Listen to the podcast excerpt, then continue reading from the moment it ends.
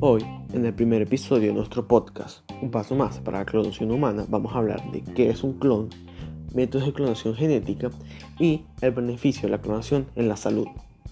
También vamos a hablar de algunas curiosidades y hacer unas preguntas entre nosotros para poder explicarlas y que ustedes puedan entender mejor nuestro tema. Buenos días a todos los que están viendo nuestro podcast sobre la clonación humana. Esto es nuestro primer episodio. Les agradecería si se nos empiezan a seguir y escucharían más nuestros podcasts sobre más temas científicos. En este episodio vamos a hablar sobre la clonación. Para empezar, mm, voy a hacer una pregunta muy sencilla para mi, para mi, para mi grupo, que es, ¿para usted qué es un clon? Dígame. Para mí un clon es una copia exactamente igual al original y este es creado gracias a la información genética del original. Hola, yo soy Santiago Fermín y pues biológicamente un clon es un conjunto de individuos idénticos desde el punto de vista genético. Esto debido a que provienen de un mismo elemento precursor como las moléculas, las células, los tejidos, entre otros. Cada componente del clon contendrá la misma información genética que el elemento de partida. Buenas, soy Santiago Ropesa. Así que la clonación, por lo que dijo mi compañero, consiste en la reproducción de copias idénticas de un gen o un fragmento de DNA, célula u organismo. Es importante mencionar que la clonación es un proceso fisiológico normal, ya que desde el desarrollo embrionario hasta llegar a una etapa adulta, los procesos se dan por la clonación de células dentro del organismo mediante procesos complejos de diferenciación. En Alviares, y, y mi pregunta es, ¿se puede clonar a un animal? Mi nombre es Rubén Durán. En la clonación reproductiva, los investigadores extraen una célula somática madura, como una célula de la piel, de un animal que se desee copiar. Luego se transfiere el ADN de la célula somática del animal donante a un óvulo u ovocito al que se le ha extraído su propio núcleo, que contiene el ADN. Hablando sobre eso, ¿cuál es la última clonación de un animal? Soy Ryan y respondiendo a la pregunta de mi compañero Adrián, el último animal clonado fue un gato en 2019, más específico en junio de ese año. Fue clonado en China y este había fallecido.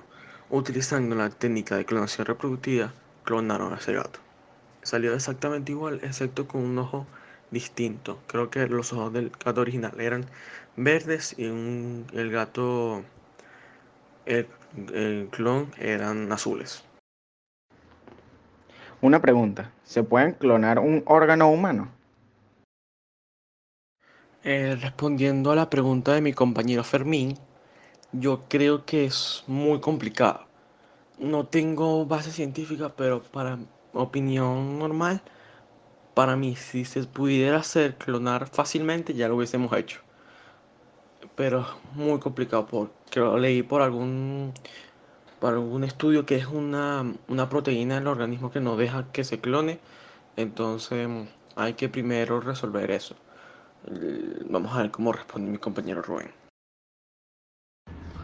Actualmente por las, por las dificultades del cuerpo humano no se ha podido clonar un órgano humano. Soy Georgie Mararraca y ahora yo tengo una pregunta para ustedes. ¿Para qué utilizarían la clonación? Soy Santiago Oropesa y bueno, yo más que todo utilizaría la clonación para regenerar las extremidades y así conectarlo al sistema nervioso de, de aquellas personas que tengan prótesis. En parte, también en la parte médica, apartando la parte médica, yo, yo lo utilizaría en la parte psicológica. Si una persona se sintiera sola y no tuviese nadie con quien hablar, eh, podría pagar cierta cantidad de dinero, lo clonan y tiene, por ejemplo, un mes con esa persona, habla con ella, ¿me entienden? Sería como una, un tipo de medicamento que pueda ayudar tu, tu estado de ánimo. Me, parece me, parece una, me parecería una buena idea.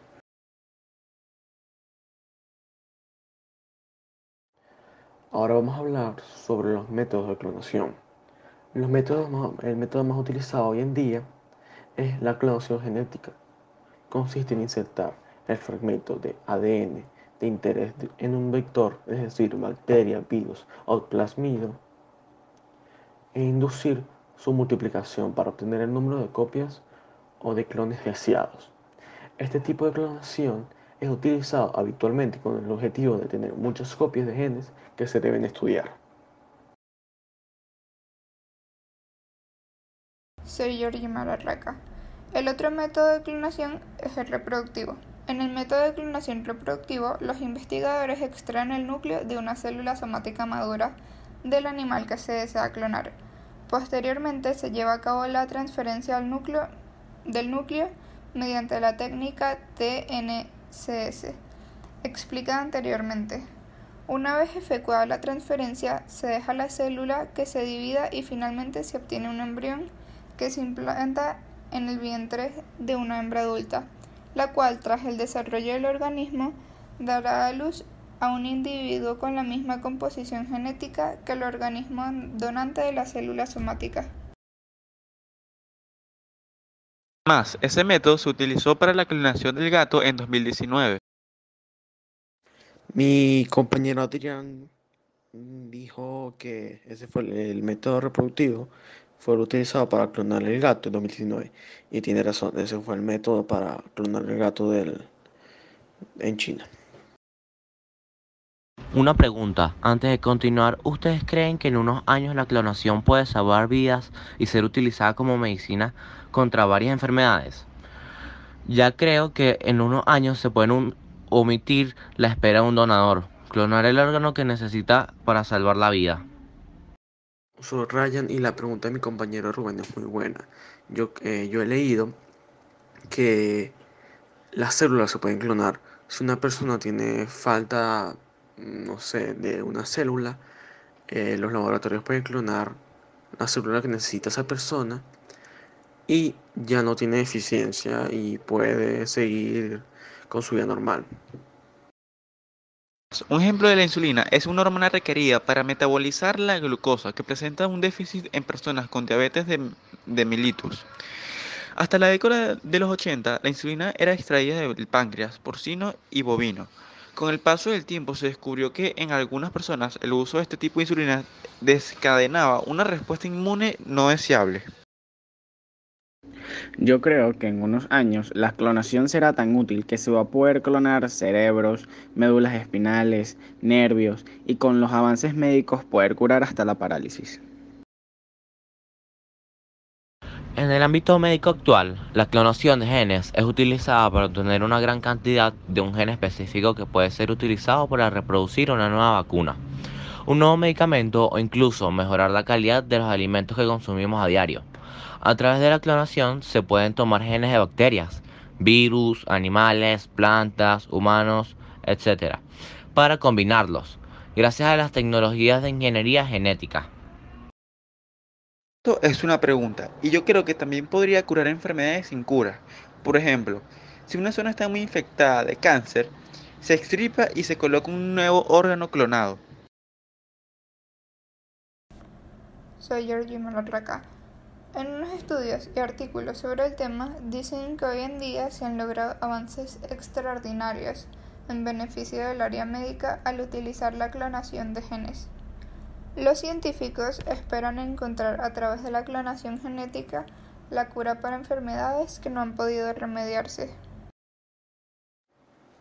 Esa idea está increíble, espero que, los doctores que realizaron este, este, estudio que dijo mi compañera Rimar sea realidad, que en unos años se pueda curar las enfermedades que no tengan eh, cura, como el cáncer, el Alzheimer, otras enfermedades que son muy difíciles y son muy complicadas de curar e incluso no tienen cura. Entonces espero que en unos años se cumpla eso y ya la gente no sufra tanto por esas enfermedades terribles.